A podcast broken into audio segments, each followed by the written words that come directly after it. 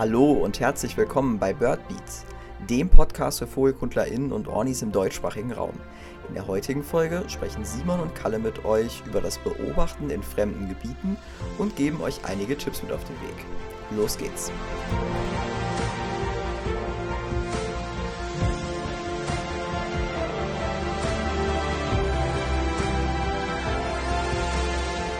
Hallo und herzlich willkommen zu einer neuen Folge des Bird Beats Podcast.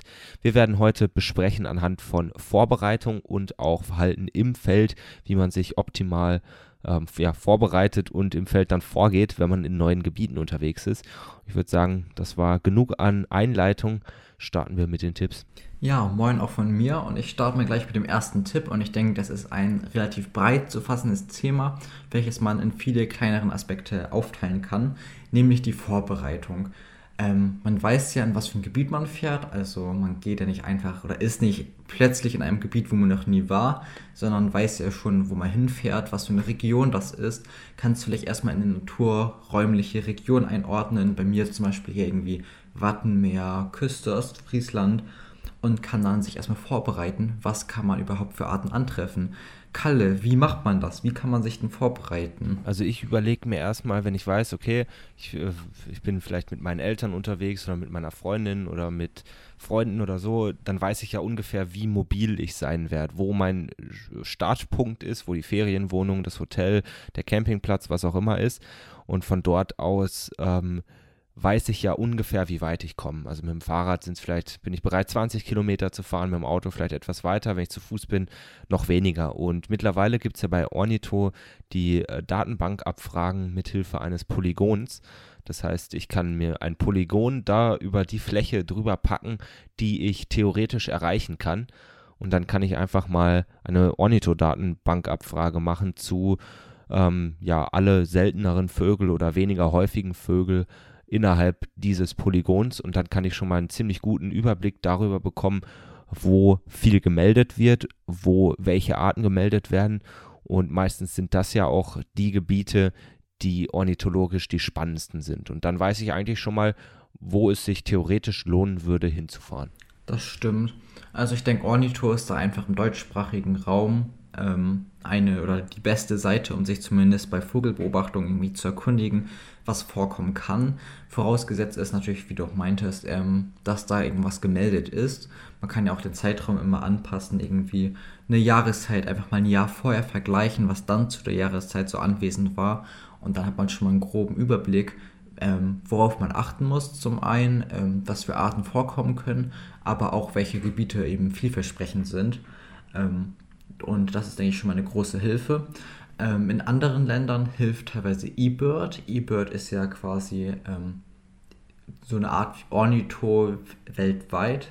Ähm, und eBird ist, denke ich, dann vor allem eben für BeobachterInnen, die auch in anderen Ländern, die kein Ornitho haben, ähm, unterwegs sind, ganz spannend. Da kann man das relativ ähnlich machen, auch eben sich Artenlisten für Gebiete anzeigen lassen. Ähm, und wenn man eine andere Artengruppe wissen möchte, ist, glaube ich, im deutschsprachigen Raum ähm, Naturgucker auch verbreitet, ähm, wo man dann auch zum Beispiel Insektenbeobachtungen sehen kann. Ja, auf jeden Fall. Also bei den anderen ähm, Artgruppen finde ich, ist es immer ein bisschen schwieriger, einfach weil es in Deutschland so viele verschiedene Portale gibt und teilweise auch sehr wenig Daten Sätze verfügbar sind, aber ähm, für die Vogeldaten äh, geht das ja so ganz gut. Ähm, also man kann sich dann wirklich über die Polygonabfrage, über eigen, einzelne Gebietspunkte oder Landkreise oder wie auch immer, kann man sich wirklich dann zusammengefasst ähm, anzeigen lassen, was kurzfristig da war, weiß nicht, die letzten 10, 15, 20 Tage beispielsweise, oder wie du vorhin gesagt hast, was im Jahr davor zur selben Jahreszeit gesehen wurde. Das ist, finde ich, auch immer ein ganz guter Punkt. Ansonsten, ähm, wenn man noch gar nicht weiß, wie das da vor Ort überhaupt aussieht, was ich manchmal gerne mache, ist, ähm, sich über Google Maps schon mal zu informieren, ähm, ja, Satellitenbild einstellen und dann mal schauen, gibt es irgendwo Freiflächen, wo sind Gewässer, ähm, und an da, ich finde, von diesen Daten aus kann man ganz gut auch manchmal sehen, äh, wenn man so ein bisschen das Gespür dafür hat, wo interessante Stellen ähm, zu sehen sind. Und wenn man dann etwas konkreter ist ähm, oder schon weiß, was die guten Gebiete sind, ähm, dann kann man natürlich auch einfach mal dieses Gebiet googeln. Die meisten haben ja irgendwie einen Namen. Und wenn das wirklich sehr namhafte Gebiete sind, weiß nicht, jetzt zum Beispiel so ein, so ein ähm, eine Pütte oben bei äh, dir, Simon, oder bei uns unten, ähm, vielleicht, keine Ahnung, am Bodensee, sagen wir mal, ein Naturschutzgebiet, wo es auch ein Naturschutzzentrum dazu gibt oder so, dann gibt es ja auch immer weitere Informationen auf der Website, entweder auch von offizieller Seite oder von irgendwelchen Orni-Blogs oder ähm, Facebook-Seiten, wie auch immer. Also da gibt es ja doch irgendwie häufiger noch weitere Informationen, die man ähm, sich mal durchlesen kann, um genauere Informationen zu bekommen. Wobei na, da natürlich jetzt äh, weniger drin steht, da sitzt der Neuntöter und da wurde vor vier Tagen, äh, keine Ahnung, eine Brandseeschwalbe gesehen, sondern da geht es dann irgendwie mehr so um den allgemeinen Zugang, wo man parken könnte oder wo man ähm, am besten beobachten kann und solche Geschichten. Jo, ich denke auch, dass sich eben das Beobachten in fremden Gebieten in verschiedene ja, Bereiche unterteilt, auf die man eigentlich Wert legen muss. Jetzt haben wir vor allem eben darüber gesprochen, wie lernt man überhaupt Gebiete kennen, woher weiß man, dass irgendwie in der Region da gute Gebiete sind oder was für Arten da vorkommen. Ähm, was nochmal sehr auf die Gebiete bezogen ist, ist die Seite birdingplaces.eu. Dort werden zunehmend eben Birding-Gebiete eingetragen mit eben auch ähm, Parkmöglichkeiten, ähm, was für Wege es da gibt, wie lang die sind, irgendwie wie geeignet die für verschiedene Personengruppen sind ähm, und was für Zielarten man da haben kann. Und das ist, denke ich, schon für fremde Gebiete oder um einfach mal neue Gebiete kennenzulernen, eine sehr gute Methodik. Ähm, beziehungsweise, ja, das kann einem schon echt helfen, wobei man natürlich aufpassen sollte mit solchen Seiten, weil da natürlich auch irgendwie streng geschützte oder gefährdete Arten nicht eingetragen sind oder auch nicht eingetragen sein sollten, um die Arten zu schützen.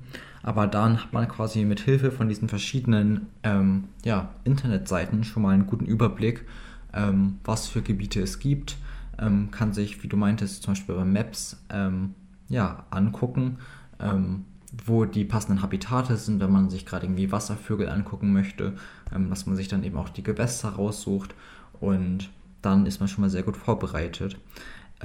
Hast du noch was zu ergänzen, Kalle, oder magst du mal sagen, worauf du denn achten würdest, wenn du dann direkt in dem Gebiet bist? Ja, ein, zwei Themen habe ich da noch. Ähm, was man immer machen kann, gerade, ich weiß nicht, ob das eher sowas von mir ist, aber mittlerweile habe ich allein schon über Instagram so viel Kontakt zu lokalen Bördern, dass ich eigentlich, egal wo, irgendjemanden kenne, den man mal anhauen könnte und fragen kann, ja hier, wie sieht's aus? Warst du schon mal da und da? Lohnt sich das oder ähm, ist es da und da besser? Und meistens kommt der dann und sagt, ähm, ja, das ist jahreszeitlich nicht so gut, geh mal lieber dahin. Ähm, also man kriegt da häufig auch wirklich noch über den Kontakt zu einheimischen Bördern, zu, zu Locals ähm, nochmal irgendwie zusätzliche Informationen, wenn man da die Connections hat. Ähm, und wenn man Glück hat, vielleicht äh, bieten sie sich ja sogar an als Art Fremdenführer und kommen mit. Ähm, das, das ist eigentlich immer das Allerbeste, also wenn man jemanden sogar hat, der einem das Gebiet vorstellen kann. Und dann, das habe ich mir jetzt mal rausgeschrieben bei der Recherche zu dieser Folge, Allerdings habe ich das selbst noch nie genutzt. Ich weiß nur, dass es diese Bücher gibt vom Kosmos Verlag, Vögel beobachten in Süddeutschland, Ostdeutschland und Norddeutschland. Das sind drei verschiedene Bücher, wo einzelne Spots ähm, beschrieben werden aber da habe ich leider oder habe ich überhaupt keine Erfahrung mit, weil ich die bisher nicht benötigt habe, die Informationen. Ich weiß nicht, hast du damit schon mal irgendwie gearbeitet? Ja, ich habe tatsächlich ähm, Vögel beobachten in Norddeutschland, den Band. Und ich muss sagen, ich finde ihn eigentlich sehr nett gemacht, also auch sehr schön gestaltet. Ähm, da werden natürlich verschiedene Gebiete ähm, beschrieben, wo man da langlaufen kann, irgendwie so die besten Wege und Spots auch und eben Zielarten, die man da hat. Aber ich muss sagen, dass ich so für die Praxis jetzt als wirklich aktiver Beobachter nicht so geeignet finde, da einfach die Vogelwelt so spontan noch ist und irgendwie sehr viel immer sehr temporär ist. Also selbst wenn er jetzt drin steht in dem Gebiet berührten Steinschmetzer, dann hat man da vielleicht welche, weil das irgendwie ein größeres Vorkommen ist. Dann kann es sehr hilfreich sein. Aber wenn man dann irgendwie ein Gebiet hat, wo vielleicht nur wenige brüten, weil es eine bisschen seltenere Art ist, sei es ein Grauspecht irgendwie in ein paar Stellen Niedersachsen, dann kann es auch sein, dass der eben dieses Jahr 300 Meter weiter westlich brütet und von dem beschriebenen Weg gar nicht mehr zu hören ist. Und deswegen finde ich eigentlich vor allem das Internet oder Internetseiten als Quelle ähm, noch ja, besser als so ein Buch, da das Internet ja einfach viel öfters geupdatet wird als so ein Buch und das Buch wird ja nicht jede Woche erneuert, dass man da die alleraktuellsten Informationen drin hat. Also schön zum Angucken, schön um grobe Gebiete kennenzulernen, aber für die Zielarten nicht so geeignet. Ja, da sprichst du einen ganz wichtigen Punkt an. Das, das stimmt auf jeden Fall. Es ist halt ein Printmedium und damit nicht so leicht aktualisierbar und gut, um so einen groben Überblick zu bekommen. Aber dann, wenn es ins Detail geht, äh, ist vielleicht das Internet dann doch deutlich besser. Allein schon, wie wir vorhin angesprochen haben, mit den Ornitho-Datenbankabfragen. Ähm, oftmals ist es ja so, dass, also ich zumindest plane Urlaube, selbst mit Freundin, Familie, wie auch immer, oftmals so, dass ich dabei auch beobachten gehen kann. Ähm, ich denke mal, da bin ich nicht der Einzige. Und oftmals probiere ich dann Urlaube so zu legen, das darf meine Freundin nicht ganz so erfahren, äh, dass ich probiere dort Urlaub zu machen, wo es spannende Lebensräume hat, die ich so von zu Hause aus nicht ähm, ja, zur Verfügung habe. Beispielsweise, wenn man jetzt wirklich an der Alpenbiodiversität interessiert ist, dann führt es halt nicht führt kein Weg daran vorbei, in die Alpen zu fahren. Oder wenn man die ganzen Küstenarten mal sehen will, da muss man halt Urlaub an der Küste machen. Wenn man nicht an der Küste schon wohnt, so wie du, Simon, da hast du natürlich Glück. Aber sozusagen, ähm, dadurch, dass ich mich schon vorbereite und den Urlaub so plane, ähm, dass ich fremde Arten und fremde Gebiete habe, ist es nicht nur so, dass ich das Gebiet nicht kenne, sondern auch einige Arten oftmals nicht wirklich kenne. Und deshalb spielt für mich die ähm, Information über diese einzelnen Arten vorab auch nochmal eine wichtige Rolle. Oftmals habe ich einzelne Zielarten, die ich beobachten möchte. Ähm, und da kann man sich ja dann wirklich konkret darüber informieren, wie diese oder was für eine Lebensweise sie haben, in welchem Lebensraum sie vorkommen, wie sie rufen und wie sie singen, weil es bringt mir ja, also gerade im Frühjahr bringt es mir nichts zu wissen, wie der Vogel, oder oftmals bringt es mir nichts zu wissen, wie der Vogel aussieht, sondern viel, viel wichtiger ist, dass ich ihn erkennen kann an Rufen oder Gesängen, wenn er drüber fliegt oder wenn er irgendwo im nächsten Gebüsch singt. Und sich da dann wirklich konkret schon Wochen vorher darauf vorzubereiten, keine Ahnung, je nachdem, wie gut man mit den Vogelstimmen ist, ähm, ich glaube, das ist essentiell, um die Beobachtungsqualität dann nach oben zu schrauben. Ja, ich denke, ähm, dass eben die Artenkenntnis ein sehr wichtiger Punkt ist, denn man kann natürlich jetzt sagen, okay, ich gucke meine Internetseite an, ich weiß, da, also wir sind gerade in Amerika zum Beispiel, irgendwie Nordamerika und wissen ja, da ist irgendwie ein Gewässer und da kann man wohl angeblich gut beobachten vom Weg aus. Dann geht man dabei hin und kennt die Arten nicht, ähm, weil man vielleicht nur mit der deutschen Vogelwelt vertraut ist und dann ist man natürlich so ein bisschen aufgeschmissen. Deswegen ist eben so die Recherche, was für Arten da vorkommen können. Ähm, am besten welche da sogar schon in der letzten Zeit gesichtet wurden, ganz wichtig.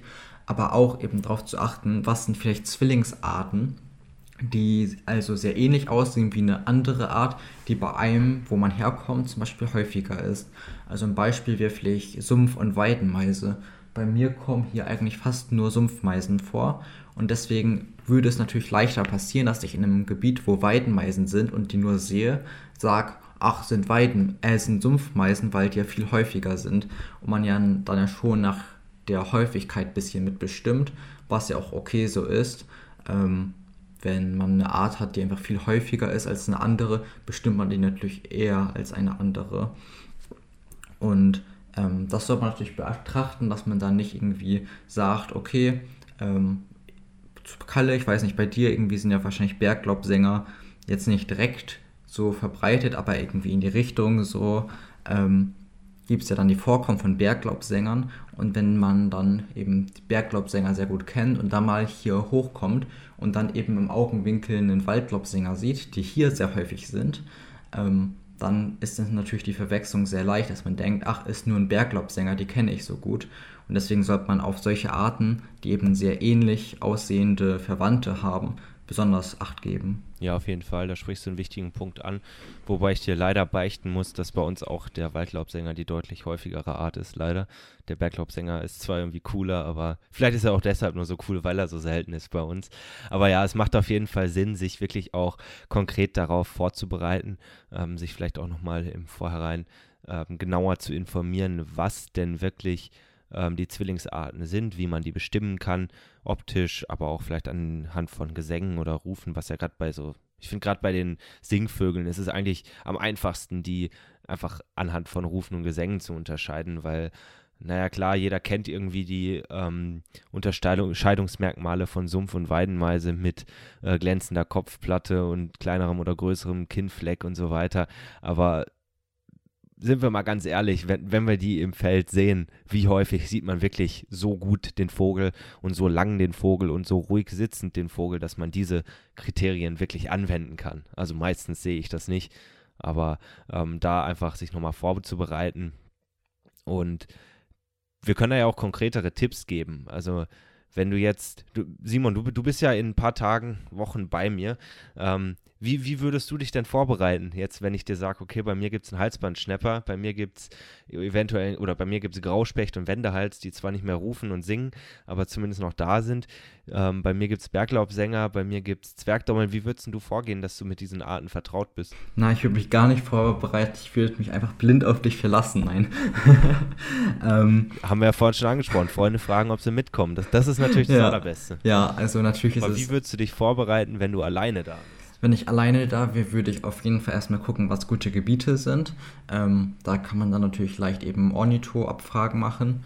Und dann würde ich mich eben mit den Arten, vor allem den Zielarten auseinandersetzen. Denn es ist klar, also es gibt bei dir Rotkehlchen, das weiß ich. Ähm, und Rotkehlchen ist halt so eine Allerweltsart. Ähm, die bei mir irgendwie jetzt nicht irgendwie so eine Priorität hätte bei dir. Ähm, ist zwar eigentlich ganz nett immer so im Garten, aber die habe ich auch hier. Also wäre es keine Art, wo ich bei dir irgendwie einen Wert drauf legen würde. Ich würde bei dir dann eher den Wert auf die Arten legen, die ich bei dir habe und bei mir nicht, um mir einen größeren Mehrwert zu erzielen. Und dann würde ich mich eben auf die Arten fokussieren. Wenn du jetzt meinst, irgendwie Halsbandschnepper, die gibt es ja bei dir, ähm, die vielleicht vom groben Eindruck erstmal ähnlich aussehen wie die Trauerschnepper, die es dann eher hier gibt, oder die hier die einzige von den Schwarz-Weiß-Schneppern ähm, vorkommenden Art ist quasi, ähm, würde ich mir eben angucken, wie ich die Arten unterscheiden kann ähm, und dann eben gezielt in ein Gebiet fahren, wo welche gemeldet waren oder sind und dann eben gucken, dass ich welche finde und dann auf die wichtigen Merkmale achte, um die Art gut bestimmen zu können. Also so würde ja. ich in etwa vorgehen. Macht Sinn. Ähm, ganz konkret, weil ich glaube, viele von unseren ZuschauerInnen haben vielleicht auch Probleme oder haben Schwierigkeiten damit, ähm, Stimmen zu lernen. Ich glaube, das ist ja so für viele in einem fortgeschrittenen oder auch vor allem im Anfänger- und fortgeschrittenen Bereich ähm, erstmal sehr, sehr schwierig, Vogelstimmen zu lernen von ganz fremden Arten. Hast du da irgendwelche Tipps, wie du da dran gehen würdest, wenn ich jetzt ähm, dir sage, äh, bei mir gibt es einen Halsbandschnepper, aber ich zeige ihn dir nicht, du musst ihn selber finden? Ja, ähm, das ist, glaube ich, ein Thema, worüber man eine ganze eigene Folge machen könnte. Ähm, das Ding ist, mein eigener Eindruck ist bei Stimmen und vor allem bei fremden Arten und ich lerne ja doch ab und zu, wenn ich mal ein Gebiet fahre, extra nochmal eine ähm, neue Art oder eine neue Rufart. Und bei mir ist es so, ich irgendwie aus dem Nichts eine ganze Stimme zu lernen, finde ich schwierig, weil man einfach nicht weiß, worauf man achten soll ähm, und was einfach das typische, charakteristische ist. Da kann man so viel drüber lesen, wie man möchte. Wenn man irgendwie die Art noch nie gehört hat und irgendwie gar keine Anhaltspunkte hat, ist es einfach super, super schwierig. Und ich denke, dass es wirklich hilfreich ist, ähnliche Arten einfach zu kennen. Jetzt beim Halsbandschnepper, äh, dass man da dann wirklich zum Beispiel Trauerschnepperrufe richtig gut kennt und dann, sobald man einen anderen hätte, der aber vielleicht vom Charakter auch Schnepper ist, ähm, dann auch erkennt. Heißt irgendwie, dass man die häufigen Arten quasi als Grundwissen hat und darauf aufbauend irgendwie andere Arten lernen kann. Ähm, manchmal hat man natürlich auch Glück, dass irgendwie eine Art besonders ähm, ja, charakteristisch ist vom Ruf, dass man die einfach, sobald man die das erste Mal hört, wiedererkennt, weil es keine Art gibt, die ähnlich ruft. Und da muss man einfach gucken, dass man bei Senocantor zum Beispiel, das ist so die allerbeste Seite für Vogelstimmen, ähm, sich dann auch die Vogelstimmen raussucht und sich die eben einprägt, dass man die dann, wenn man sie hört, wiedererkennt. Und am besten ist es ja so, man hört es, erkennt es und dann kann man es auch visuell bestätigen. Genau, also einfach, dass dadurch, dass du so schon einfach dich gut oder sehr gut mit Vogelstimmen auskennst, dass dir dann einfach unbekannte Stimmen auch auffallen und dass du dann einfach dich so lang zur Not vor den Busch setzt oder stellst, bis du den, bis du den Vogel dann auch findest, wenn du dir sicher bist.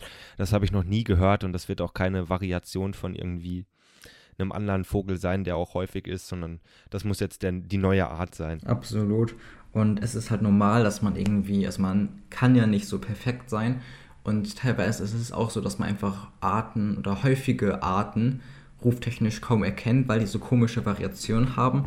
Ähm, das ist, denke ich, ein sehr aktuelles Thema, weil ja aktuell ähm, eigentlich fast alle Arten, die in Deutschland brüten, Nachwuchs haben und dann betteln, also die Jungvögel betteln ja noch, wenn sie gefüttert werden. Teilweise waren die Altvögel irgendwie besonders spezifisch und da passiert es auch mir, dass ich manchmal weiß, okay, das ist jetzt ein Jungvogel, der da ruft, aber ich bin mir mit der Art nicht sicher. Und es ist halt okay, dass man irgendwie Arten nicht kennt, aber ich denke, es ist einfach wichtig, dass man sich nach und nach ranarbeitet. Ja, ja, absolut. Also keine Ahnung, so Kohl- und Blaumeisen, die hört man ja sehr häufig betteln und auch bei den Eulen kriegt man das ja ganz gut hin, aber ähm, ich war auch gestern zum Beispiel äh, hier bei mir unterwegs und habe äh, bettelnde Neuntöter gehört. Ich war minutenlang war ich überfordert, was da jetzt aus den Weinbergen gerade bettelt, bis ich die dann endlich mal gesehen habe. Also sozusagen die, die Battle-Rufe, da hast recht, das ist, die machen es natürlich nochmal exponentiell schwieriger. Aber ist ja dann trotzdem cool, wenn man sich, wenn man dann irgendwann den, die optische Bestimmung hinbekommt, weil der Vogel dann kurz mal auffliegt und dann weiß man, äh, um welchen Vogel es sich handelt. Ja, was ich gerne mal noch mache, ist, wenn ich wirklich langfristig weiß, okay, ich, das, das und das ist jetzt die Zielart. Ich komme ja gerade aus meinem Alpen, äh, ja, Urlaub ist übertrieben, weil eigentlich war es nicht erholsam. Ähm, aber von meinem Alpentrip komme ich gerade zurück und ähm, ich kannte beispielsweise die Alpenbraunelle gar nicht. Ähm, dann hatte ich eine lange Zeit lang ähm, einfach die, den, den Gesang der Alpenbraunelle als Klingelton vor meinem Handy und als Wecker und hatte den dann einfach jeden Morgen gehört und dann, ohne dass ich mich aktiv damit beschäftigt habe, wusste ich direkt, ähm, als ich dann die Alpenbraunelle das erste Mal singen gehört habe, nachdem ich drei Wochen damit aufgewacht bin jeden Morgen, ich, ich hatte dieses, dieses Geräusch gehört. Ich, ich wusste schon, was es Ich wusste nicht, dass es die Alpenbraunelle ist, aber ich wusste, dass es was Bekanntes ist. Und ich wusste, und dadurch konnte ich dann irgendwie die, die ähm, Vogelart bestimmen. Also, das ist für mich irgendwie auch immer eine gute Methode, um eine neue Vogelstimme zu lernen. Ich weiß nicht, ob du die nutzt, aber für mich ist das irgendwie sehr hilfreich. Nee, ich nutze die Methode nicht, aber klingt irgendwie richtig gut und ich denke einfach, das ist jetzt gar nicht so ist, dass man sich zwingend irgendwie mit den Vogelstimmen auseinandersetzen muss, ist sicherlich hilfreich, aber man kann das eben so machen, wie man möchte und eben auch auf seine Anforderungen, seinen ähm, Wissensstand zugeschnitten. Und ähm, letztendlich reicht es auch, wenn man jetzt nicht so einen großen Aufwand betreiben möchte, dass man sich einfach nochmal damit auseinandersetzt, was für eine Region, in was für einer Region bin ich gerade, ist es vielleicht irgendwie alpin ähm, bin ich in den Alpen, dann kann man natürlich schon alpine Arten auch ähm, erwarten. Da hilft auch ein Blick irgendwie ins klassische Bestimmungsbuch. Ähm, klassisch ist ja der Kosmos Vogelführer des Svensson, der sehr viel genutzt wird, den ich auch persönlich empfehlen kann, wo dann auch aktuelle Verbreitungskarten drin sind. Dann sieht man, kommt die Art hier vor und kann sich auch so spontan irgendwie ähm, durch die Vogelwelt hangeln. Also ich denke, man kann wirklich sehr unterschiedlich viel Zeit rein investieren, sich in eine Region eben ja, reinzulesen oder reinzuarbeiten. Und letztendlich ist es dann auch einfach die Übung, dass man, wenn man unterwegs ist, dann sehr aufmerksam ist, alle Eindrücke mitnimmt und nicht eben Arten gleich als Art abstempelt, nur weil die bei einem, wo man sonst herkommt, super häufig sind. Ja, absolut. Ich glaube, da hast du einen sehr wichtigen Punkt angesprochen. Also es ist nicht nur die Vorbereitung, sondern halt auch wirklich, wie man dann vor Ort beobachtet ähm, weil ich glaube, das beeinflusst dann wirklich sehr stark die Qualität.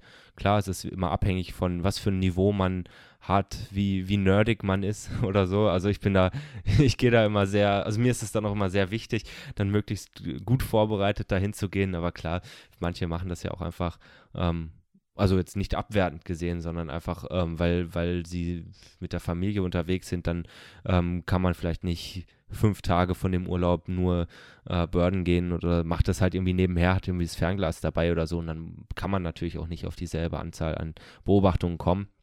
Aber ähm, ich finde das schon auch wichtig, wie man sich vor Ort dann verhält, ähm, weil mir fällt es immer wieder auf, wenn ich bei mir in den Stammgebieten unterwegs bin und vielleicht sehe ich schon dass diese und jene Art gemeldet wurde und ich gehe dahin, um mir sie auch anzuschauen, dann weiß ich ganz genau, wo ich hinschauen muss. Ich weiß, Limikolen sitzen an unserem See immer in dieser Ecke oder an dieser Schilfbank oder an dieser Schlammbank oder in der anderen Ecke. Und wenn ich die abgeschaut habe, dann habe ich zu 90 Prozent die Limikolen des Sees. Während wenn ich in neuen äh, Gebieten bin, dann weiß ich natürlich noch nicht, wo ich hinschauen muss und dementsprechend bin ich viel aufmerksamer, was eigentlich viel, viel besser ist, auch so für die Qualität der Beobachtung, dass ich die Hecken abschaue, alle potenziellen Stellen, wo irgendwie ein Vogel sitzen könnte. Ich schaue mehr in die Luft, ich schaue mehr links und rechts von mir. Ähm, also so diese Herangehensweise, wenn ich in ein neues Gebiet komme, ist doch irgendwie ganz anders, als wenn ich in einem vertrauten Gebiet unterwegs bin. Absolut. Und man hat ja auch ähm, gegebenenfalls noch die Möglichkeit, Fotos zu machen, äh, wenn man eine Kamera hat, aber auch teilweise eben mit dem Handy durchs Fernglas oder Spektiv, je nachdem, was sich anbietet oder direkt mit dem Handy. Manchmal sitzen ja auch Arten sehr nah, ähm, dass man auch zu Hause im Nachhinein nochmal sich angucken kann, ähm, was für eine Art das jetzt tatsächlich war. Das hilft, denke ich, auch vor allem, wenn man in Gebieten ist, wo man einfach überfordert ist. Ähm, ich hatte das auch vor meiner so richtig aktiven Zeit nächstes Mal ähm, waren wir in Amerika und ich habe immer so mit der Kamera nebenbei alles, also alle Vögel, die ich gesehen habe, so festgehalten und die dann abends mit Hilfe vom Bestimmungsbuch versucht zu bestimmen. Und da hat man sich eben auch so nach und nach in die Vogelwelt reingearbeitet und nach einer Woche ähm, kannte man die häufigen Arten und hat teilweise dann auch eben die Winterammern am Gesang erkannt, einfach weil man die jetzt mehrfach wiederentdeckt hatte, dann wieder gehört hat und wieder das bekannte Gesicht gesehen hat. Und wenn man einfach sehr aktiv ist, eben das seine Bestimmung überprüft ähm, und vielleicht nochmal guckt, was kommt hier überhaupt vor für Arten, da hat man, glaube ich, schon mal das Wichtigste getan und kann eigentlich auch das fremde Gebiet ähm, genießen. Denn ich finde es einfach super schön, in Gebieten unterwegs zu sein, wo man mal neue Eindrücke bekommt, als immer nur an den gleichen Stellen rumzulaufen und dann wieder quasi die gleichen Arten an der gleichen Stelle zu sehen. Absolut. Ja, hast du noch weitere ähm, Tipps und Tricks, weil bei mir war es das, glaube ich, langsam. Ja, der beste Trick ist wahrscheinlich einfach rausgehen und machen. Ähm, ich glaube, man kann nichts Schlimmeres oder Schlechteres machen, als die Vorbereitung auf ein Gebiet über die Beobachtung im Gebiet zu stellen. Denn wenn man die ganze Zeit mit Vorbereitung verbringt, dann bleibt einem ja gar keine Zeit mehr, überhaupt im Gebiet zu beobachten. Und deswegen ist mein Rat einfach rausgehen und machen und das Beste draus machen. Ja, hört sich jetzt sehr abgedroschen an, aber ist vermutlich was dran, sonst, sonst wird man es nicht immer wieder sagen. Und ich glaube, das ist auch ein ganz gutes Schlusswort für diese Folge. Ja, sehe ich auch so. Ja, dann vielen Dank fürs Zuhören. Äh, wir freuen uns nach wie vor über Feedback, wenn du ähm, noch eine Idee hast, was wir gerne mal als ähm, Thema des Birdbeats Podcast ähm, thematisieren sollen, dann schreib uns gerne mal eine Nachricht auf Instagram oder per Mail. Und ansonsten hören wir uns in der nächsten Folge wieder. Bis dahin und ciao. Ciao.